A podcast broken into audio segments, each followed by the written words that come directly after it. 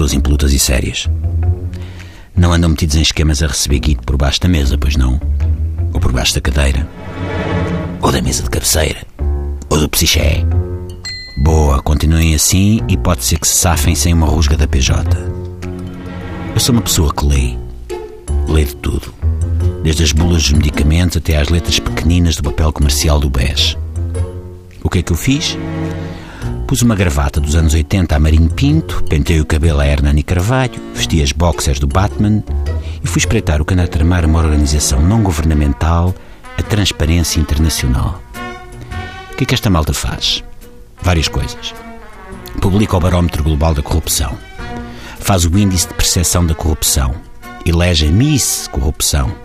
Organiza os Campeonatos Mundiais de Futebol para Corruptos. Inventou a receita do bacalhau a Zé Corrupto.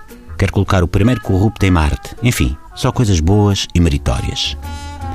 Desta vez, fizeram um ranking, um top, dos casos mais graves de corrupção dos últimos tempos. Estão lá pessoas que me merecem a maior consideração pessoal e que eu não percebo como andam metidas com esta gente. Estou a ler neste momento a lista, sei lá. Isabel dos Santos, FIFA, o filho do presidente da Guiné Equatorial, Mésico Zelin, Petrobras, etc. Ricardo Salgado, no momento em que vos falo, aparece em sétimo. Ora, isto cheira-me a roubalheira. O índice da corrupção foi corrompido.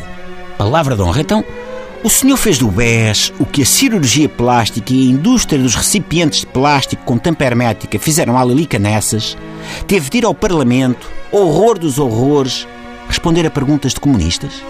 Esteve que tempos em prisão domiciliária está em sétimo? Andamos a brincar ou quê? Estou convencido que é por ser tuga. Se fosse americano, ou vizinho do Blatter na Suíça, ia pelo menos ao pódio. Agora atenção. Muita atenção ao que eu vou dizer. Ricardo Salgado é inocente até que haja uma sentença transitada em julgado. Para mim, neste momento, Salgado continua a ser tão sério como o Papa. Mais do que o Papa, como o Michel Platini. É isso. Mais ainda, é tão sério como as letras pequeninas do papel comercial do BES. Aquelas que os lesados não leram lá muito bem. As que diziam não dispensa a consulta do prospecto nem a informação comercial disponibilizada online nas agências do BES. Em caso de persistência dos sintomas, consulte o seu médico ou farmacêutico. Pode provocar flatulência, arritmias, obesidade mórbida e, em casos extremos, paralisia dos joanetes e calvície. Em caso de não ficar inteiramente satisfeito, há queixar-se à CMVM, ao Banco de Portugal ou à Mariana Mortágua. Não apareça à porta de Ricardo Salgado com a Joana Amaral Dias e um megafone. Só peço justiça para Salgado. Não foi bonito. Transparência internacional. Ou como diriam as letras pequeninas do BES. Só peço justiça para Ricardo Salgado. Não foi bonito. Transparência internacional. Fiquemos por aqui. Até amanhã.